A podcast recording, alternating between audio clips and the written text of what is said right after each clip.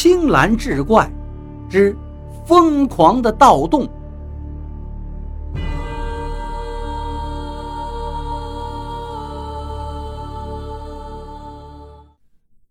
书接上回，两个人就进了城。冯觉带着二赖子来到自己工作的物业公司，找到了卢经理，问能不能把这个朋友给留下。卢经理问二赖子会做什么，二赖子摇摇头，说他什么都不会。卢经理正要拒绝，二赖子又说话了：“他不怕脏，不怕累，什么脏活累活他都能干。”这句话倒是提醒了卢经理，于是就把二赖子留下了。原来小区物业还真有些脏活累活，没人愿意干。卢经理就把二赖子留下来，专门让他干这种活。什么掏下水道啊，疏通厕所呀，挖个地沟啊，背个垃圾呀，二赖子还真不挑不拣，让他干啥就干啥。于是他就这么留下来了。二赖子没什么技术，挣的钱就少，每个月只有两千多。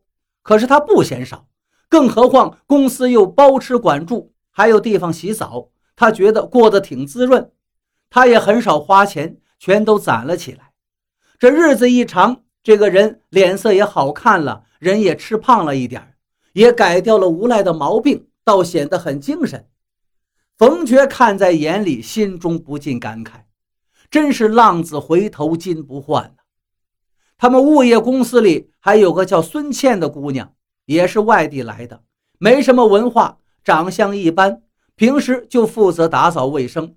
遇到厨子休班的时候。他也给大伙做上几顿饭。这个姑娘也是苦出身，她看什么都是好的。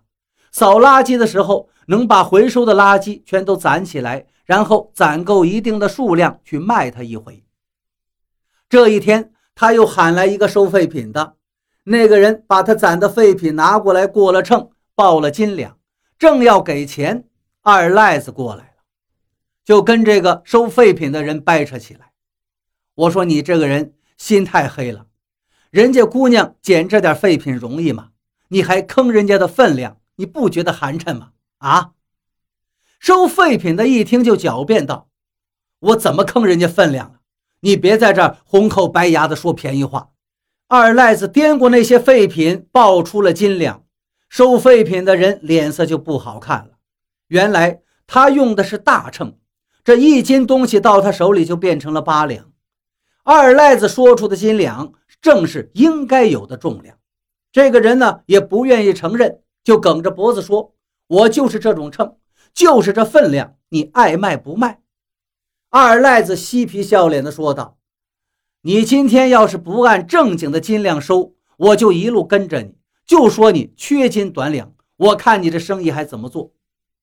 收废品的就跟他瞪眼睛，二赖子却一笑说道：“我这人呢。”心脏不太好，你要是敢动我一根手指头，我就住到医院里不出来，我讹死你！收废品的没辙，只好按实际的分量给了孙倩的钱。孙倩接过钱，感激地对二赖子说：“春生啊，我真没看出来你还有这么一手，一点准呢！你帮我要回了钱，我得好好感谢你。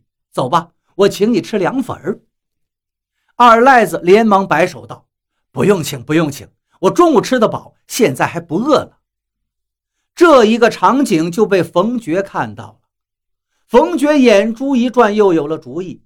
他悄悄地找到孙倩，问他对二赖子这人感觉怎么样。孙倩脸一红，说：“田春生这人还不错。”冯觉马上使出了杀手锏，说：“这田春生孤身一人，要是寻到了合适的对象。”他呢，可以上门当倒插门的女婿。其实他早就听说孙倩是家里的独女，他老爸早就有心寻个上门女婿来。很多小伙子呢也不愿意这一条，孙倩因此才一直没有找到合适的对象。现在忽然听说田春生倒是能满足这个条件，孙倩就动了心思了，对冯觉说。如果田春生真能上他家当上门女婿，他愿意。冯觉马上找到二赖子，转达了孙倩的心思。二赖子一听是一蹦三尺高啊，他做梦也想不到这样的好事能落到他头上。他赶忙跑到小卖店买了一条香烟送给冯觉，请他帮自己撮合这事儿。两个人你有情我有意，冯觉在从中一撮合，于是顺理成章谈起了恋爱。日子过得真快，眼看就要过年了。孙倩跟二赖子商量，问他愿不愿意跟他回趟老家见见他的父母。要是家里人没意见，就该筹办婚事了。毕竟他们都老大不小了。二赖子是一口答应。干了大半年的活，他也攒下了一点钱，就带着孙倩去给他父母买礼物了。出去不一会儿，二赖子就惊慌失措地跑了回来。找到冯觉，一把拉住他的胳膊，急切地说道：“哥呀，咱村里出大事了！”冯觉一愣：“什么事儿啊？”